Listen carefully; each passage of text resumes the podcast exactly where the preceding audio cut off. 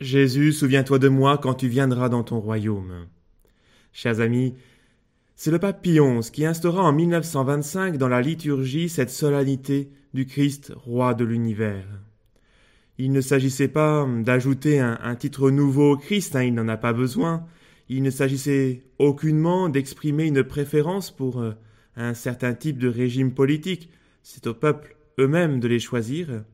Mais en 1925, les pays de vieille chrétienté en Europe sortent d'une guerre effroyable qui les a opposés les uns aux autres, et déjà ils commencent à préparer la suivante.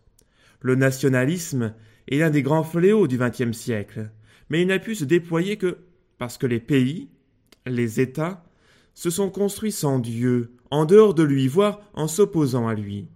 Le spectacle du XXe siècle, c'est celui de la puissance humaine qui, livrée à ses seules forces, conduit aux pires catastrophes.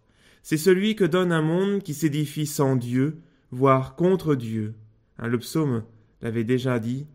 L'insensé dit en son cœur Non, pas de Dieu. Il ne s'agissait pas, pour Pie XI, de prôner le retour à une chrétienté d'ancien régime, mais de rappeler aux hommes que s'ils sont libres de construire leur pays, leur nation, leurs États, comme ils l'entendent, ils doivent le faire dans la lumière et dans une participation à la royauté du Christ. Pie XI recherchait, je le cite, la cause intime des calamités contre lesquelles se débat de manière accablée le genre humain. Et il ne semble pas que cette préoccupation ait perdu de son actualité. Les guerres continuent sous mille formes nouvelles, toujours plus cruelles et plus meurtrières, témoignant que l'homme livré à ses seules forces, est incapable de réaliser la paix. Cela, c'est le discours chrétien sur le monde, que nous devons avoir le courage de tenir si nous voulons être fidèles jusqu'au bout à notre foi. Chasser Dieu de ce monde, c'est le conduire à la ruine. Il faut du courage pour le dire, parce que ce discours est dur et pour beaucoup irrecevable. Il est d'abord inaudible dans un monde sécularisé, c'est-à-dire précisément qui entend se construire sans référence à Dieu. C'est notre foi, fondée sur les affirmations les plus nettes de l'Écriture et de la tradition qui affirme que rien, rien n'échappe à la souveraineté de Dieu que le Père a remise entre les mains du Christ. Il faut, selon les paroles mêmes de Jésus, distinguer le pouvoir de César et celui de Dieu. Mais il faut aussi affirmer que César aura à rendre des comptes à Dieu de l'usage qu'il aura fait de son pouvoir. Rappelons-nous la parole de Jésus à Pilate, représentant de César. Tu n'auras aucun pouvoir sur moi si cela ne t'avait été donné d'en haut. Jean chapitre 19 verset 11. La folie des hommes, la même depuis Babel, c'est de construire un monde sans Dieu et qui veut se faire l'égal de Dieu. Notre temps n'échappe pas à cette règle, et Pion, dans l'encyclique Quas Primas, instituant cette solennité, affirme La peste de notre époque, c'est le laïcisme. La peste de notre époque, c'est le laïcisme. Numéro 18. Au numéro 19, il ajoute L'apostasie publique qu'a engendré le laïcisme.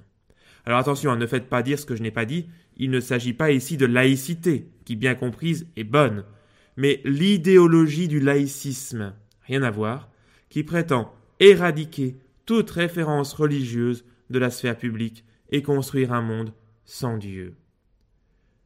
Je ne crois pas que l'histoire de nos sociétés, depuis cent ans, ait frappé de péremption cette parole de Pie XI. Cette parole chrétienne sur la royauté du Christ, il ne faut pas le cacher, va au rebours de toute la pensée contemporaine. Mais il faut reconnaître aussi que cette royauté du Christ est difficile, difficile à proclamer parce qu'elle n'est pas évidente. Rappelons-nous la réponse de Jésus à Pilate qui l'interroge, inquiet à ce sujet. Ma royauté n'est pas de ce monde. Elle n'est pas de ce monde, mais elle est dans ce monde. La royauté du Christ passe par le cœur de chaque homme, vous comme moi. Voilà pourquoi il semble à beaucoup qu'il ne s'agit là que d'un mythe, une métaphore, et que l'on peut faire et vivre comme si elle n'existait pas. La royauté du Christ, ici-bas, c'est l'œuvre de la grâce dans le cœur des hommes. S'ils veulent en vivre vraiment, elle les aide à construire la paix.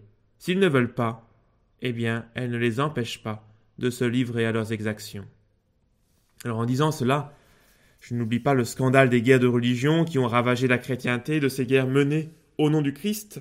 Elles n'étaient que la caricature dramatique de sa royauté. La royauté véritable du Christ, qui commence dans le cœur des fidèles, permet à ceux qui le veulent d'édifier un monde de paix. Par contre, elle n'empêche pas ceux qui s'en moquent de poursuivre leur guerre. Elle permet à ceux qui le veulent d'édifier le royaume de Dieu. Par contre, les autres peuvent toujours agir librement. Aujourd'hui comme hier, les hommes s'amusent à juger le Christ par la dérision. Salut roi des Juifs, ou bien sauve-toi toi-même et nous avec. Mais attention, il nous a avertis un jour, c'est lui qui jugera. Quand le Fils de l'homme viendra dans sa gloire, il siégera sur son trône de gloire, toutes les nations seront rassemblées devant lui.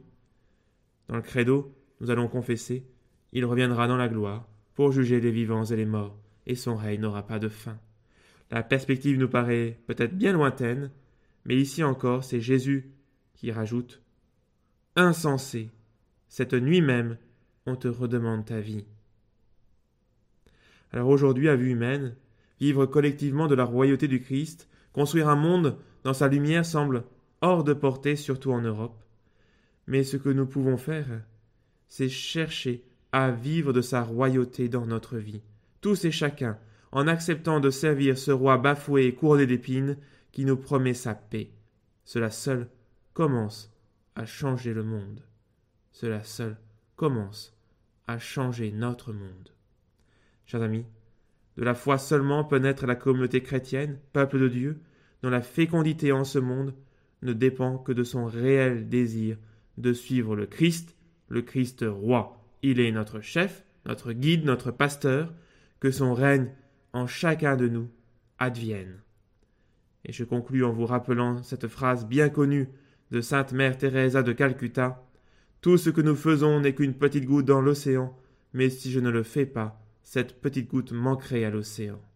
Le Christ est le roi de l'univers, alors vive le Christ roi. Amen.